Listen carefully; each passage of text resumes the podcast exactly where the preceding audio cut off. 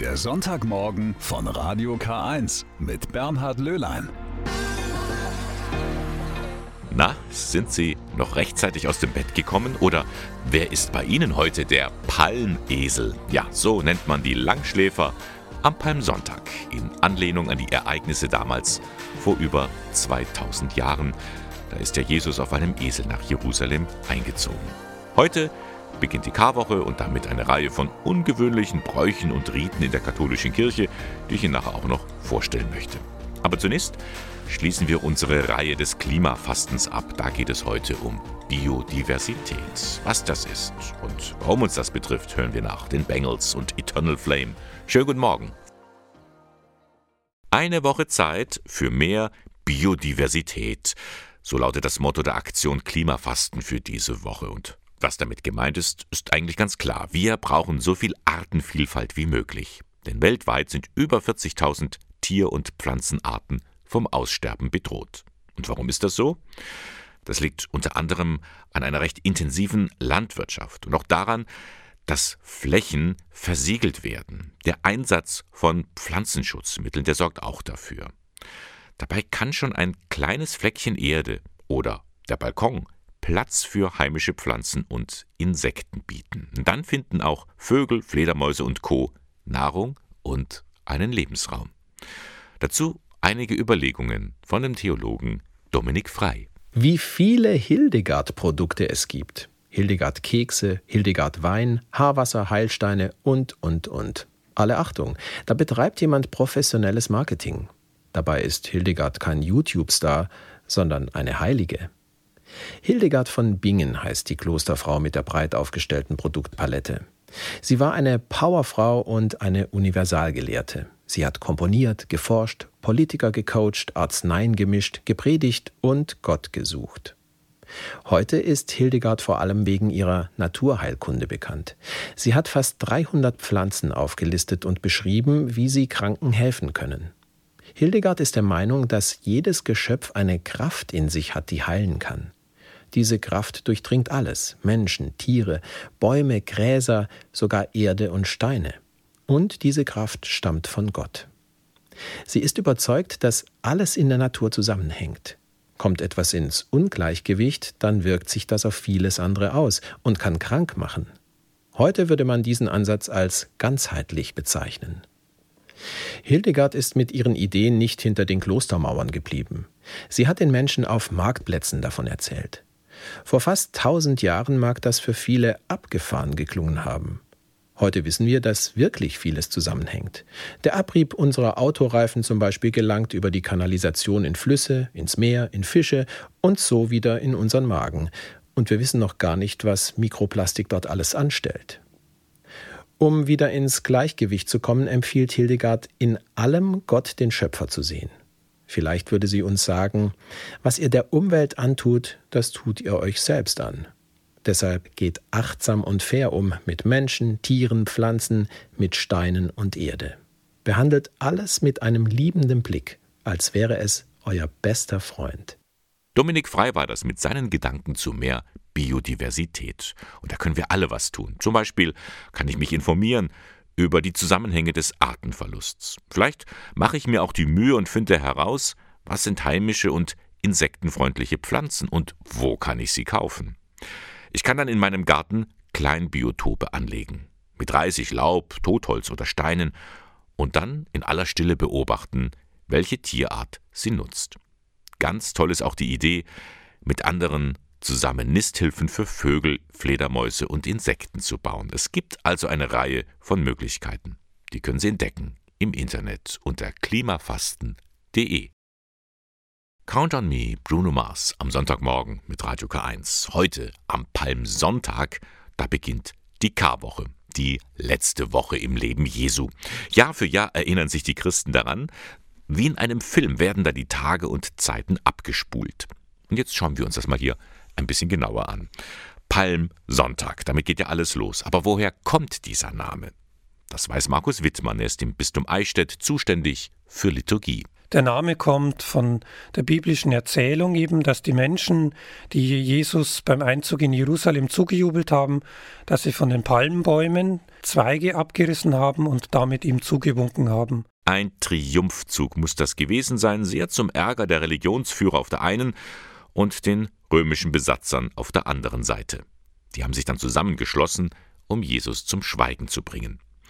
Der ahnte schon, dass sich da was zusammenbraute, und deswegen feierte er mit seinen Jüngern das letzte Abendmahl.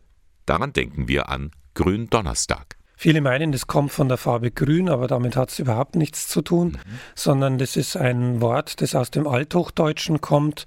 Und so viel wie im Bayerischen können Sie uns leichter erklären, weil wir da vom Dialekt noch näher dran sind. Wir kennen den Begriff des Greinens als äh, was anderes für Weinen. Und das deutet eben auf das Weinen Jesu hin am Ölberg, wo er eben sich nochmal bewusst geworden ist, was jetzt in den kommenden Tagen für Schmerzen und für Leid auf ihn zukommen wird. Und so denken die Christen einen Tag später, also am Karfreitag, an den Tod Jesu am Kreuz. Karfreitag, auch so ein seltsames Wort. Das Kar zeigt nochmal auf die Trauer hin. Kar bedeutet auch etwas ganz Reduziertes, etwas ganz Geringes. Es ist sehr Karst, kennen mhm. wir aus dem Gebirge, das Karstgelände. Da haben wir dieses Kar auch mit drinnen. Also etwas ganz Nüchternes, ganz Einfaches. Am Nachmittag, in der Regel um 15 Uhr, zur Todesstunde Jesu, versammelt sich die Gemeinde zu einem Gottesdienst. Und der ist tatsächlich recht nüchtern. Es gibt normalerweise keine großartige Kirchenmusik, außer Gesang und gelesene Texte. Keine Orgel spielt oder sonstige Musikinstrumente. Und auch die Liturgie selber, so wie sie gefeiert wird, ist in den Zeichen sehr konzentriert auf das Geschehen und nüchtern. Ganz im Gegensatz dann zur Osternacht. In der katholischen Kirche wird die am Vorabend von Ostern gefeiert. Die sprudelt nur so über von Zeichen und Symbolen. Etwa, wenn ein kleines Licht in die völlig abgedunkelte Kirche hineingetragen wird. Das Licht der Osterkerze, das im Freien am Osterfeuer entzündet wird, das verbreitet sich dann rasend schnell, weil es von dieser einzelnen Kerze eben weitergegeben wird an alle Mitfeinden in der Kirche. Und ganz schnell wird dann der stockfinstere Raum ganz hell erleuchtet durch Kerzenschein. Ein Lichtermeer muss man mal erlebt haben. Ja, wie in einem Film spult sich also das Geschehen ab vor über 2000 Jahren. Alles noch einmal neu. Und nicht ohne Grund, meint Markus Wittmann. Die Liturgie der Kirche ist eigentlich immer so aufgebaut, dass wir nicht nur etwas in Texten in Erinnerung rufen, sondern dass der Gottesdienst immer eine lebendige Erinnerung wird. Und das wird eben in den Osterfeiertagen, in der Karwoche am deutlichsten nochmal, weil es hier nicht nur dann komprimiert auf einen einzelnen Gottesdienst wie am Sonntag ist, sondern eben aufgeteilt wird auf diese Tage der Woche und wir dann nacheinander Stationen dieser letzten Tage Jesu miterleben und so auch noch einmal uns bewusst hatten, was für ein großartiges und wichtiges Ereignis dieser Tod und diese Auferstehung für unseren Glauben war. War und immer noch ist. Die Karwoche und das Osterfest, ein markantes Weltgeschehen damals wie heute, können Sie auch in diesem Jahr wieder hautnah miterleben. Es gehört zu Ostern dazu wie das Amen in der Kirche, das Osterlamm. Für viele Familien ist so ein saftiges Lamm aus Rührteig zu einer liebgewordenen Tradition geworden. Anstelle eines großen Kuchens lieber kleine Osterlämmchen oder Osterhasen. Da hat so jeder seine eigene Traditionen. Und äh, für Sie als kleine Anregung wollen wir mal schauen, welches Rezept bei Alexandra Böhm der Favorit ist. Sie ist Ernährungsberaterin beim Verbraucherservice Bayern in Ingolstadt. Das ist eine Einrichtung des katholischen Deutschen Frauenbundes. Meine Kollegin Annika Teiber-Groh hat sich das vor Ort zeigen lassen und mit Alexandra Böhm ein Osterlamm gebacken. Zur Nachahmung empfohlen. Wir sind heute im Verbraucherservice Bayern in Ingolstadt in der Küche und wir wollen heute mal ein Osterlamm backen, das so ein bisschen anders als das normale ist. Mhm. Wir machen ein Osterlamm, das auf dem Backblech gebacken wird. Es sind Einzelteile und wir machen einen süßen Hefeteig. Und ich habe gehört, den Hefeteig kann man dann auch sogar salzig verwenden. Ja, also den äh, Hefeteig, wenn man dann die Zuckermenge weniger macht und dafür ein bisschen mehr Salz reintut, Kräuter reintut oder auch ein Brotgewürz, dann kann man auch das äh, salzige Variante zu Schinken dazu essen. Wunderbar, dann legen mhm. wir doch gleich los. Ja, wir brauchen 500 Gramm Mehl.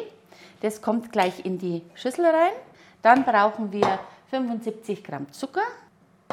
Und das wäre jetzt quasi weniger, wenn man salzig macht. Äh, Wenn man salzig, ja, dann nimmt man halt nur ein- einen Teelöffel Zucker, dann kommen 75 Gramm Butter mit rein, dann kommt ein Ei mit rein. Und die 200 Milliliter äh, Milch müssen wir vorher anwärmen, das ist ganz wichtig. Kommt in den Topf rein, wirklich aufpassen, dass das lauwarm ist, nicht zu heiß. Dann kommt noch eine Prise Salz zu mir mit rein, dann kommt die Hefe, eine frische Hefe rein in diese lauwarme Milch. Und dann Ich darf gleich mal ein bisschen rühren, oder? ja, Ist denn das Osterlamm jetzt was, was Sie immer daheim machen an Ostern? Das machen wir, seitdem wir unsere, unsere Familie hat sich ein bisschen vergrößert und da wir auch kleine, kleinere Kinder dabei haben, haben wir gesagt, wir machen das Ostlamm, das ist was Besonderes, weil man von jedem, jeder einfach ein kleines Teil abzupfen kann. Jeder kann es aufschneiden, entweder gleich in Kaffee reintunken oder auch mit Marmelade, mit verschiedenen Marmelade bestreichen, mit Butter bestreichen und so hat halt jeder was davon. Und ähm, mit dem Hefeteig ist es doch ein bisschen was anderes als der normale Rührteig. Diese normalen Lämmer werden ja mit Rührteig gemacht. Und so haben wir halt einen Hefeteig. Diesen Hefeteig, das ist auch ganz toll, wenn wirklich Reste übrig bleiben. Dann kann man die in Scheiben schneiden, in der Auflaufform rein und mit Eiermilch, Zucker übergießen und dann kann man das sogar im Ofen nochmal als Resteverwertung am nächsten Tag mit Vanillepudding oder mit Vanillesoße oder auch mit Eis kann man das dann genießen. Mm, Das ist ja super, gerade in den Osterferien, wo dann sowieso noch ein paar Tage Ja. übrig sind. Und man kann auch dann entweder auch ein Apfelmus dazu machen oder man kann die Äpfel auch reinschneiden, mitten in den Auflauf rein und auch mitbacken. Obst, Obst generell, auch Beeren, was man halt da hat, kann man dann auch verwenden. Das ist dann fertig, dann tun wir die noch dazu. Die kommt dann in den mit rein. So. Dann kommt es in die Maschine rein. Dann rühren wir ein bisschen am Anfang mit der ersten Stufe an, damit nicht das Mehl rausstaubt. Und am Anfang, man sollte also nicht das knet, nicht in komplett kneten, sondern einfach ankneten, dass die Zutaten schön vermischt sind. Dann können wir ausschalten. Jetzt brauchen wir noch ein bisschen Mehl. Und dann wird es mit der Hand noch geknetet. Das ist ganz wichtig, weil man mit der Maschine einfach nicht alle Zutaten so richtig schön ähm, erwischt. Und dann ist es mit der Hand natürlich besser, wenn man dann den knetet. Das ist jetzt fertig. Dann nehmen wir dann die Schüssel, legen den da rein. Dann wird er zugedeckt und kommt bei 50 Grad, den Ofen vorheizen in, und eine halbe Stunde dann gehen lassen. Alles klar.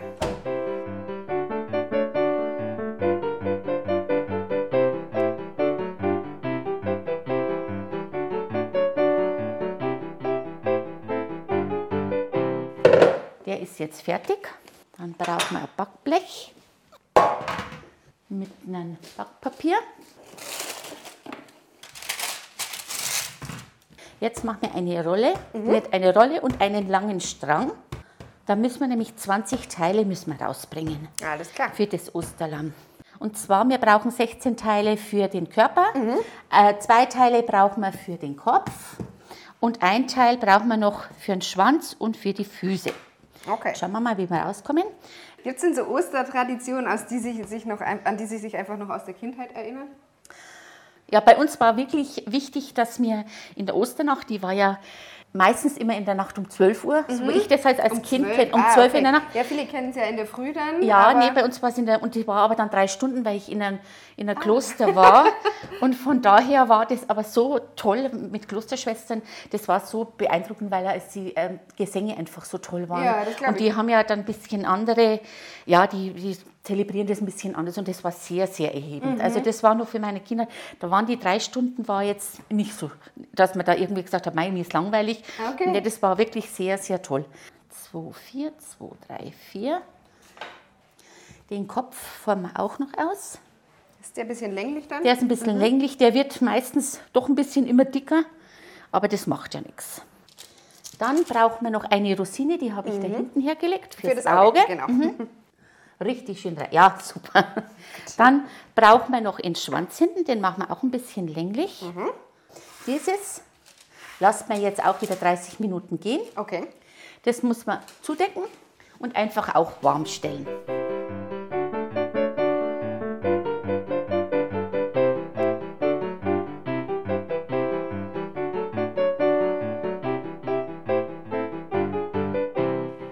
Und jetzt ist es ein bisschen gegangen. Ja, wir tun es jetzt nochmal mit Eigelb bestreichen Mhm. und lassen es dann nochmal ein bisschen gehen. So richtig rundrum, da kriegt es noch ein bisschen gelbe, äh, noch eine schöne Farbe. Wie sind denn Sie damals ins Kloster gekommen?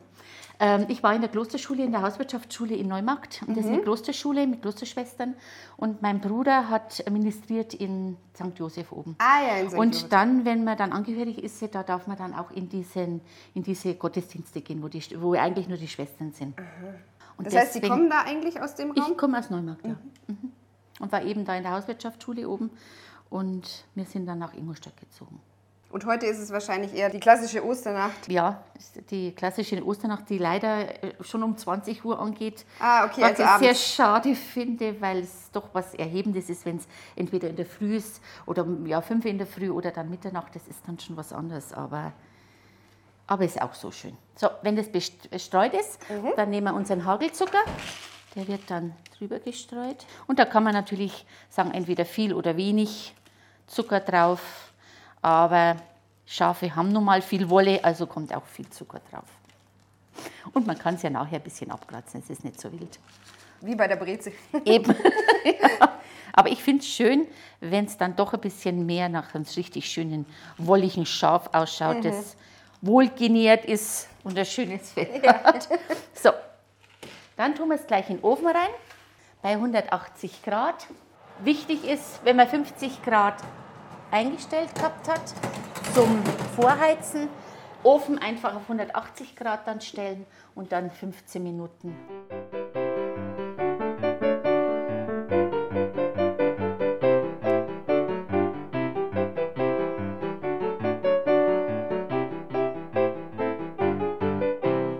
Sieht fertig aus. Mhm. Ich mach mal auf. Vorsicht, ja, oh, Vorsicht, oh, heiß. Es duftet auf jeden Fall schon mal gut. Ganz lecker, ja. So, jetzt das gleich runter. So, und was haben wir dazu? Wir haben, also ich habe dieses Mal einen Zitronenquart gemacht. Das ist ein Zitronencreme aus frischen Zitronenschalen und, Zi- ähm, und Zitronensaft mit Sahne und Butter. Und hier noch ein frisch gerührtes Erdbeermarmelade, klingt was lecker. ganz lecker schmeckt. Entweder aufschneiden mit Butter und dann die Marmelade drauf oder auch so genießen. Sie haben gesagt, Sie machen das auch oft mit Kindern. Ja.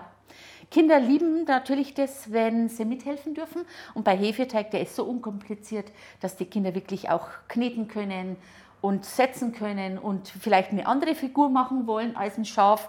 Vielleicht einen Osterhasen müssten sie mal ausprobieren. Wunderbar. Ja, also ich glaube, äh, wir können es einfach mal probieren, oder? Ja, gerne. Noch schön warm. Lecker. Dann würde ich sagen, kann daheim auch losgelegt werden. Ja, dann würde ich sagen, viel Spaß beim Nachbacken. Und ähm, wir lassen uns das hier erst mal noch schmecken. Tja, da läuft einem schon das Wasser im Mund zusammen. Danke an Annika Teibergroh und Alexandra Böhm vom Verbraucherservice Bayern in Ingolstadt. Das Rezept dazu, das finden Sie bei uns auf der Homepage radiok1.de. Klicken Sie bei den Sendungen zum Nachhören auf den heutigen Sonntag. Die Karwoche beginnt also heute mit dem Palmsonntag. Es sind jetzt dann die Tage um den Verrat Jesu, seinen Tod am Kreuz und die Auferstehung. Das können Sie alles nachempfinden mit Texten und Musik. Heute Abend bei einem gesungenen Kreuzweg nach den Liedern der Gruppe Adonai Music. Die einzelnen Stationen werden dazu bildlich auf einer Leinwand dargestellt. Dieser Gebetsabend mit Bischof Gregor Maria Hanke beginnt um 19 Uhr in der Kirche St. Johannes der Täufer in Eichstätt-Repdorf. Adonai Music, das ist eine Band der geistlichen Bewegung Jugend 2000, stammt aus dem Bistum Augsburg und die hat den Kreuzweg musikalisch umgesetzt. Ein ehrenamtliches Team des Fachbereichs Ministrantenpastoral im Bistum Eichstätt führt dann jetzt heute diesen Kreuzweg auf. Wir hören mal kurz rein. Hier ist ein Ausschnitt aus dem Jahr 2018 beim gesungenen Kreuzweg im Dom.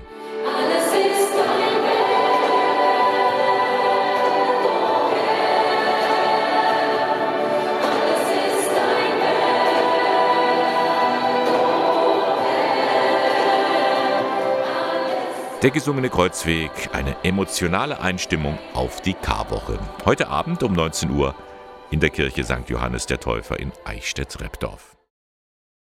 Heute mit dem Palmsonntag beginnt ja die Karwoche und damit eine Reihe von Gottesdiensten in der katholischen Kirche, bei denen es so manche Zeichen und Symbole gibt, die schon, ja sagen wir mal, ziemlich ungewöhnlich sind. Zum Beispiel am Gründonnerstag. Da geht der Priester auf einige Pfarrangehörige zu und wäscht ihnen die Füße. Tatsächlich geht das auf einen Bericht aus der Bibel zurück, erklärt der Eichstätter Theologe Markus Wittmann. Dass Jesus, bevor er sich mit seinen Jüngern an den Tisch gesetzt hat, eben er ihnen die Füße gewaschen hat.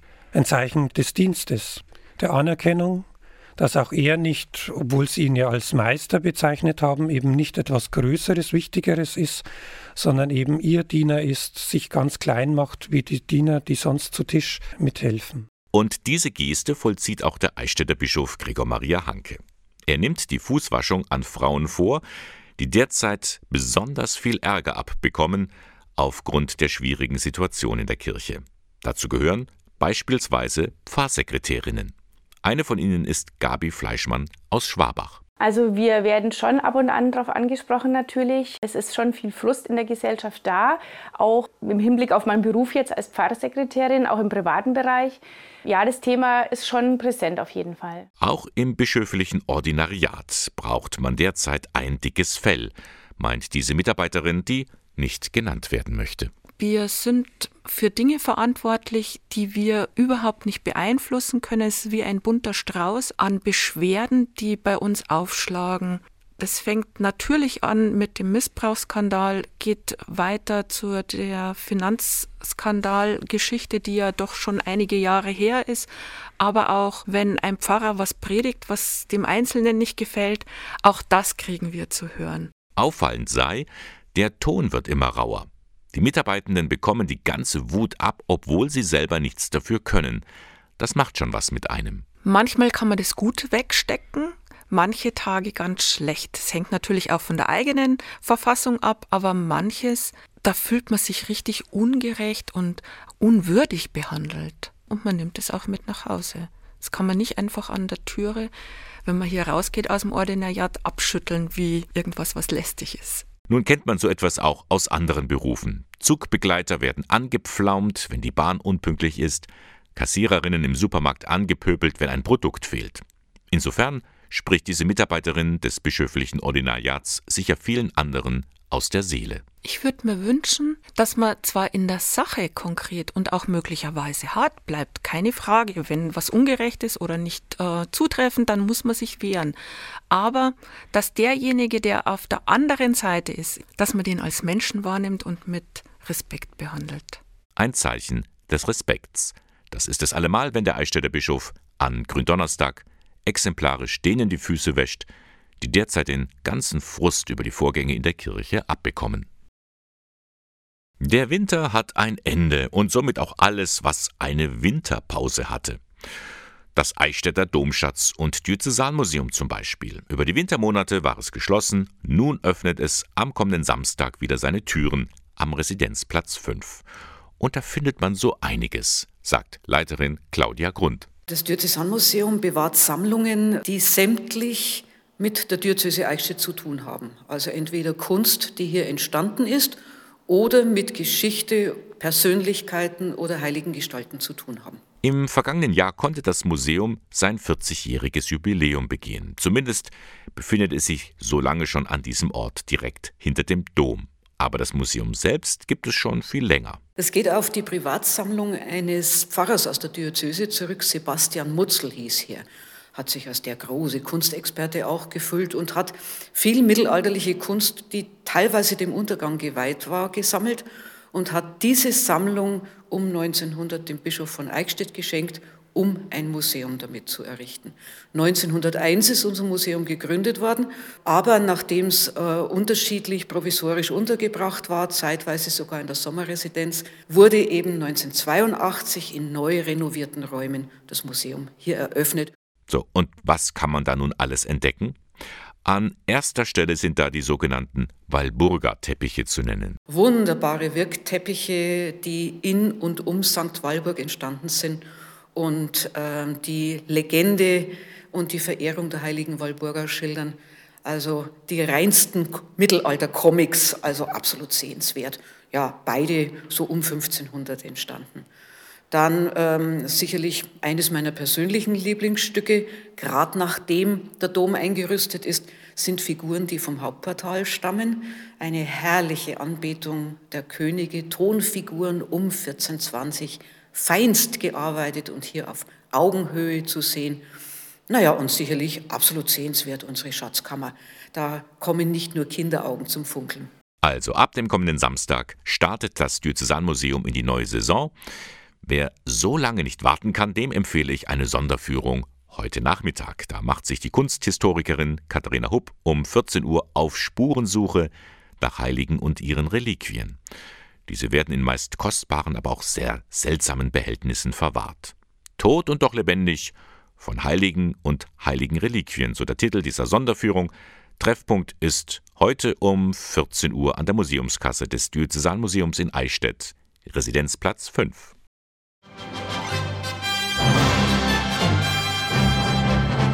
Tja, den könnten wir jetzt gut gebrauchen, so einen Superman.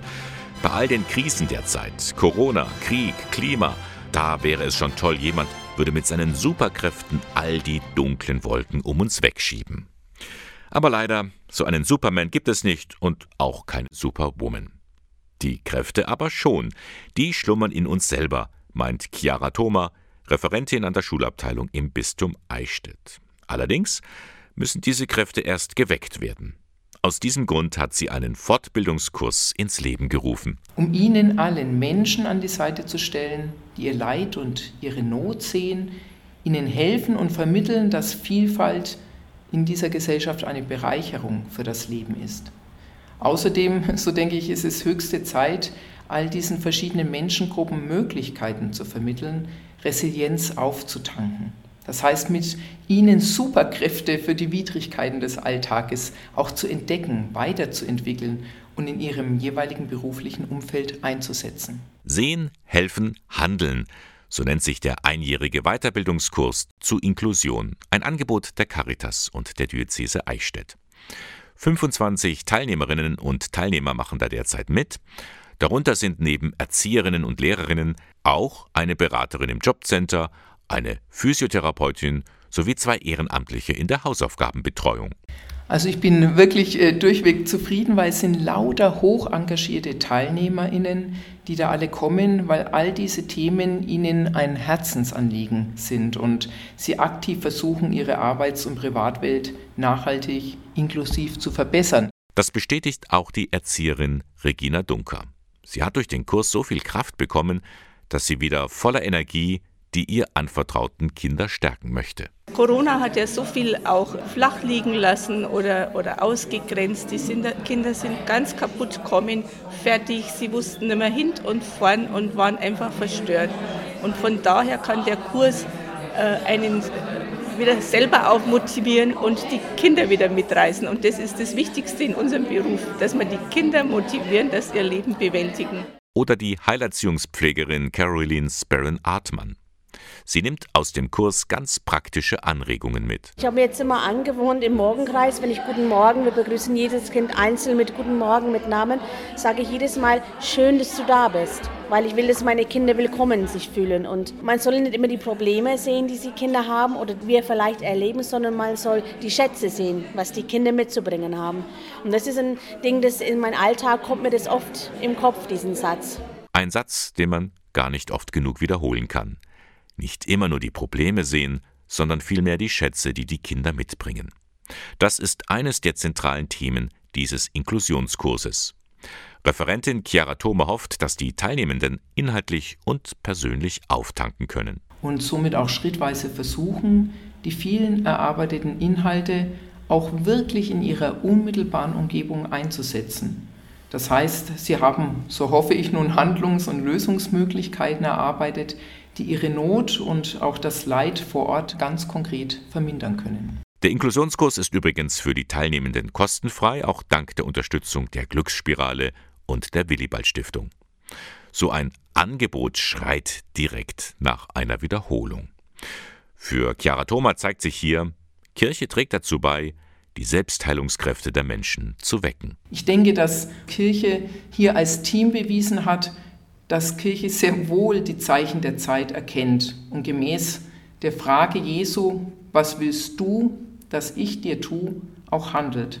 und somit einen positiven Beitrag zur Bewältigung von Problemen in der Gesellschaft liefern kann. Also Kirche auch ganz positiv auftreten kann in diesen Zeiten. Es geht wieder los, im wahrsten Sinne des Wortes. Man kann wieder gehen oder besser gesagt pilgern. Das Bistum Eichstätt bietet ab nächster Woche wieder das beliebte Samstagspilgern an. Gemeinsam wandern, die Landschaft genießen und Interessantes über Kirche und Brauchtum erfahren. Dazu der Leiter der Pilgerstelle, Reinhard Kürzinger. Also Samstagspilgern ist ein offenes spirituelles Angebot. Es gibt immer wieder biblische Impulse, es wird aber unterwegs auch geschwiegen. Und das Angebot ist im Grunde kostenlos. Die Pilger reisen selber an, die bringen sich ihre Brotzeit mit. Zwei, drei Stunden oder vielleicht einen Tag ist man zusammen unterwegs und dann löst sich diese Gemeinschaft wieder auf. Los geht's mit dem Emmauspilgern am Ostermontag, 10. April. Treffpunkt dafür ist am ehemaligen Benediktinerkloster im mittelfränkischen Heidenheim am Hahnenkamm. Dazu müssen Sie allerdings früh aufstehen, denn dieser sogenannte Emmausgang beginnt schon um 6.30 Uhr. Morgens in der Früh, versteht sich. Zunächst gehen die Teilnehmenden schweigend zu den sieben Quellen, dort schöpfen sie Osterwasser und gehen weiter durch den Wald zum Rechenberg, wo eine Andacht gefeiert wird. Am Schluss gibt es dann nochmal ein Frühstück in der Natur. Tja, und dann sind das ganze Jahr über noch zwölf weitere Wanderungen geplant. Das ist ein Schnupperangebot. Interessierte, die vielleicht H.P. Kerkeling gelesen haben und sich diesen langen Weg durch Spanien an das Grab des Apostels Jakobus nicht zutrauen, die können hier auf Strecke gehen, sozusagen vor der Haustüre und können einmal eintauchen in das Pilgererlebnis und vielleicht auch infiziert werden mit dem Pilgervirus. Und das werden von Jahr zu Jahr immer mehr Menschen, die einfach mal eine Auszeit nehmen und in der Natur auf neue Gedanken kommen. Was mir beim Pilgern äh, ausgezeichnet gefällt, ist das, dass man zur Ruhe kommen kann, die Landschaft genießen kann. Da kommen einem oft sehr, sehr gute Gedanken. Es ist einfach ja, Freizeit auch für die Seele. Und das Schönste sind eigentlich die Menschen, die mit einem den Weg gehen. Neu im Programm der Pilgerstelle ist auch das Radpilgern. Vier Touren ausgehend vom Bahnhofsplatz Eichstätt führen ab Mai durch das Altmühltal und laden zur spirituellen Rast an Wegkapellen ein. Das Samstagspilgern im Bistum Eichstätt. Weitere Infos finden Sie im Internet unter pilgerstelle-eichstätt.de. Es fängt ganz harmlos an, ganz unscheinbar. Zunächst lacht Papa kaum noch, dann zieht er sich mehr und mehr zurück, sitzt allein im Dunkeln, geht kaum noch aus dem Haus. Der kleine Daniel ist ratlos. Was ist mit meinem Papa los? So beginnt ein neues Kinderbuch, das ein Tabuthema kindgerecht umsetzt. Was passiert, wenn ein Elternteil seelisch erkrankt ist? Davon sind gerade auch Soldatenfamilien betroffen, weiß Peter Wendel. Er ist wissenschaftlicher Projektleiter am Eichstätter Zentralinstitut für Ehe und Familie in der Gesellschaft, kurz ZFG. Dazu gehören beispielsweise Auslandseinsätze unter erschwerten Bedingungen. Dazu gehören oftmalige Versetzungen mit Wochenendbeziehungen, dass die Paare nicht zusammenleben können und dergleichen mehr. Und das sind Bedingungen, die unter um, günstigen Umständen seelische Erkrankungen auch befördern können. Mit diesen Beobachtungen ist man bei der Bundeswehr auf das Team beim ZFG an der Katholischen Universität zugegangen, denn das gibt eine Kinderbuchreihe heraus. Und so ist dieses Mutmachbuch entstanden. Unser Kinderbuch richtet sich an vier bis etwa achtjährige. In dieser Lebenszeit ist es ein besonderes Kriterium, dass Kinder nicht rational mit dem Verstand eigentlich erfassen und einordnen können, was mit ihnen passiert, sondern sie erleben die Welt sehr emotional, in Bildern. Und sie erleben den Papa und die Mama, die stiller werden, die aggressiver vielleicht werden, die sich zurückziehen. Alles wird still im Haus und das Lachen ist ausgezogen. Deswegen heißt das Buch auch, wie Papa wieder lacht lachen lernt. Gemeinsam mit Alexandra Ressel und Peggy Pool-Regler erzählt Peter Wendel eine einfache Geschichte, wie das Leben sich verändert, was das Kind dabei durchmacht, aber auch, wie wichtig es ist, sich Hilfe von außen zu holen. Und das ist nicht etwas, was nur Soldatenfamilien betrifft. Es geht hier nicht im klassischen Sinne nur um posttraumatische Belastungssituationen, um Traumatisierungssituationen, sondern ganz bewusst um Depression, um Angststörungen, wenn man solche Themen wie Panikattacken zum Beispiel auch erklären will, die wirklich in der Bevölkerung weit verbreitet sind. Und ich bin ganz fest davon überzeugt, viele Hörerinnen und Hörer können das jetzt zuordnen, sind in der Familie betroffen, kennen jemanden im Umfeld. Das ist ein weites Feld und uns ist es sehr, sehr wichtig, dieses Thema zu enttabuisieren, dass wir keine Sorge haben, uns nicht schämen, zu artikulieren, dass wir damit Berührungspunkte haben oder eben selbst betroffen sind. Das alles geschieht sehr behutsam, auch dank der eindrucksvollen Bilder von Ilonka Barberg. Fachlich beraten wurde das Team vom Psychotraumazentrum der Bundeswehr. Das Buch nimmt die Kinder ernst und zeigt einen Weg auf. Allerdings, so Peter Wendel, das ist kein Lummerland-Buch mit einem Happy End am Ende. Das Kind erlebt in diesem Buch, dass es ein weiter Weg ist, ein steiniger Weg ist. Und die vorletzte Seite gibt es einen, wie ich meine, Gänsehaut-Moment, wenn die Familie feststellt, es ist nicht mehr alles so, wie es war. Aber es beginnen Dinge wieder gut zu sein und das Lachen darf ab und an wieder Einzug halten in der mhm. Familie. Die ersten Reaktionen zeigen, hier hat man den richtigen Nerv getroffen. Das Buch hilft, Kindern zu verstehen, was mit den Eltern los ist und zugleich macht es den Betroffenen Mut, ehrlich zu sich selber zu sein. Genau das ist es, was sich Peter Wendel für unsere Gesellschaft wünscht. So wie wir heute mittlerweile über Post-Covid-Probleme sprechen oder über eine Erkrankung sprechen bei Migräne, was hat dir geholfen? So wünsche ich mir, dass wir über Depressionen, Angststörungen oder posttraumatische Belastungsstörungen äh, uns reden trauen und uns helfen und das enttabuisieren, entstigmatisieren. Es ist nichts Unhygienisches, sondern es ist ein Krankheitsbild, das Hilfe braucht und das vor allen Dingen psychologische und ärztliche Hilfe braucht. Und dann wäre viel geholfen mit diesem Buch. Wie Papa wieder lachen lernt, das Mutmachbuch für Soldatenfamilien, wenn ein Elternteil erkrankt ist. Erschienen ist es im Verlag Herder, es kostet 15 Euro. Es ist die Geschichte von Verlust, Tod, Trauer, Hoffnung und Glaube. Die biblische Erzählung von Hiob. Sie geht vielleicht deshalb so sehr unter die Haut, weil sie so lebensecht ist. Und sie lässt sich gut auf unsere Zeit übertragen. Genau das hat das Team von Adonai getan. Hiob, das Teens Musical, kommt am kommenden Samstag nach Ingolstadt. Obdachlos, krank, von der Frau verlassen, so sitzt er allein auf einer Bank. Wie konnte das passieren? Bis gerade eben war er noch der clevere und reich gesegnete Hotelbesitzer mit einer blühenden Zukunft vor Augen. Hiobs Vertrauen auf Gott wird auf eine harte Probe gestellt. Warum greift Gott nicht ein? Doch dann verändert eine Begegnung alles. Ja, warum lässt Gott das zu? Das Musical zur Frage aller Fragen.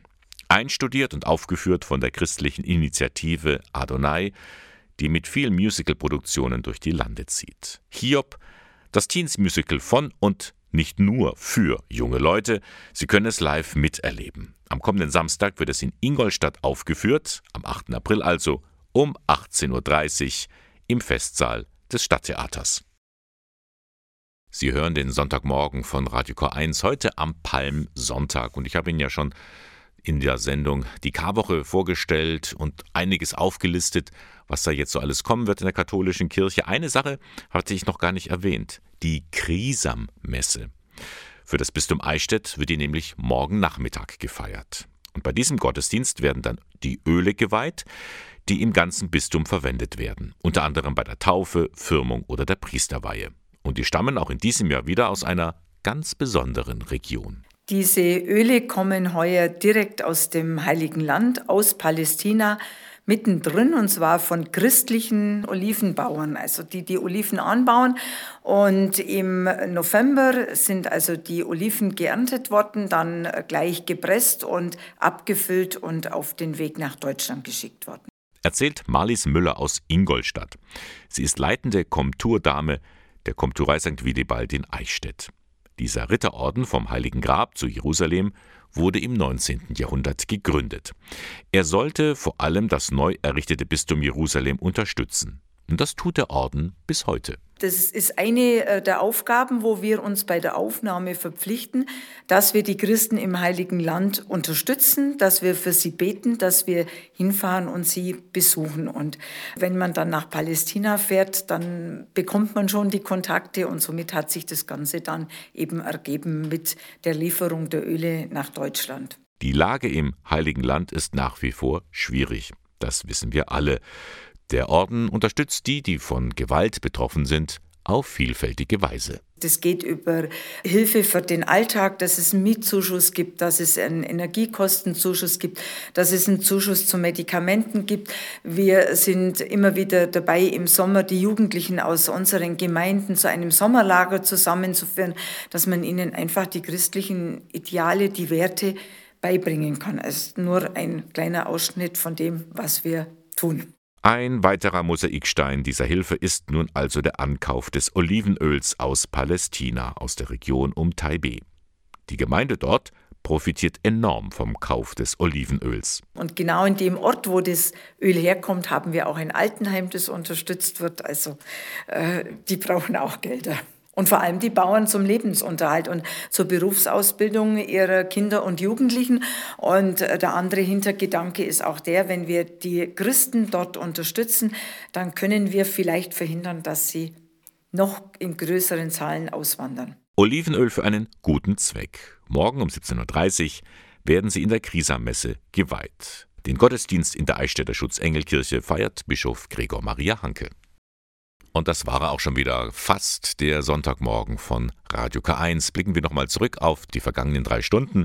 Heute ist der Palmsonntag und ganz zu Beginn der Sendung hatte ich Ihnen vorgestellt, woher kommt eigentlich dieser Name Palmsonntag. Das weiß Markus Wittmann im Bistum Eichstätt zuständig für die Liturgie. Der Name kommt von der biblischen Erzählung eben, dass die Menschen, die Jesus beim Einzug in Jerusalem zugejubelt haben, dass sie von den Palmenbäumen Zweige abgerissen haben und damit ihm zugewunken haben. Ein weiterer besonderer Tag in dieser Karwoche ist der Gründonnerstag.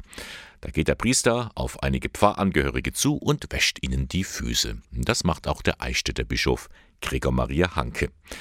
In diesem Jahr vollzieht er die Fußwaschung an Frauen, die besonders viel Ärger abbekommen aufgrund der schwierigen Situation in der Kirche. Dazu gehört beispielsweise Gabi Fleischmann. Sie ist Pfarrsekretärin in Schwabach. Also wir werden schon ab und an darauf angesprochen natürlich. Ähm, es ist schon viel Frust in der Gesellschaft da, auch im Hinblick auf meinen Beruf jetzt als Pfarrsekretärin, auch im privaten Bereich. Ja, das Thema ist schon präsent auf jeden Fall. Und da möchte ich noch einmal auf das Kindermut-Machbuch hinweisen, das ich Ihnen vorhin vorgestellt hatte, wie Papa wieder lachen lernt. Es ist gedacht für Soldatenfamilien, wenn ein Elternteil seelisch erkrankt ist. Peter Wendel hat es mit herausgegeben. Unser Kinderbuch richtet sich an vier bis etwa achtjährige. In dieser Lebenszeit ist es ein besonderes Kriterium, dass Kinder nicht rational mit dem Verstand eigentlich erfassen und einordnen können, was mit ihnen passiert, sondern sie erleben die Welt sehr emotional, in Bildern. Und sie erleben den Papa und die Mama, die stiller werden, die aggressiver vielleicht werden, die sich zurückziehen. Alles wird still im Haus und das Lachen ist ausgezogen. Deswegen heißt das Buch auch, wie Papa wieder lachen lernt. Das Buch ist erschienen im Verlag Herder. Es kostet 15 Euro. Und mit diesem Hinweis geht der Sonntagmorgen von Radio K1 zu Ende. Moderation und Redaktion der Sendung Bernhard Löhlein. Sie finden uns in Eichstätt in der Luitpoldstraße 2. Ich wünsche Ihnen jetzt noch einen schönen Sonntag, eine gute Woche. Wir hören uns wieder, wenn Sie mögen, schon am Karfreitag. Da habe ich eine Sondersendung für Sie vorbereitet. Ab 8 Uhr, eine Stunde lang. Ich unterhalte mich mit der Hospizbegleiterin Heidi Hohenberger über ihr eindrucksvolles Ehrenamt. Sie begleitet Sterbende als sogenannte Sterbeamme.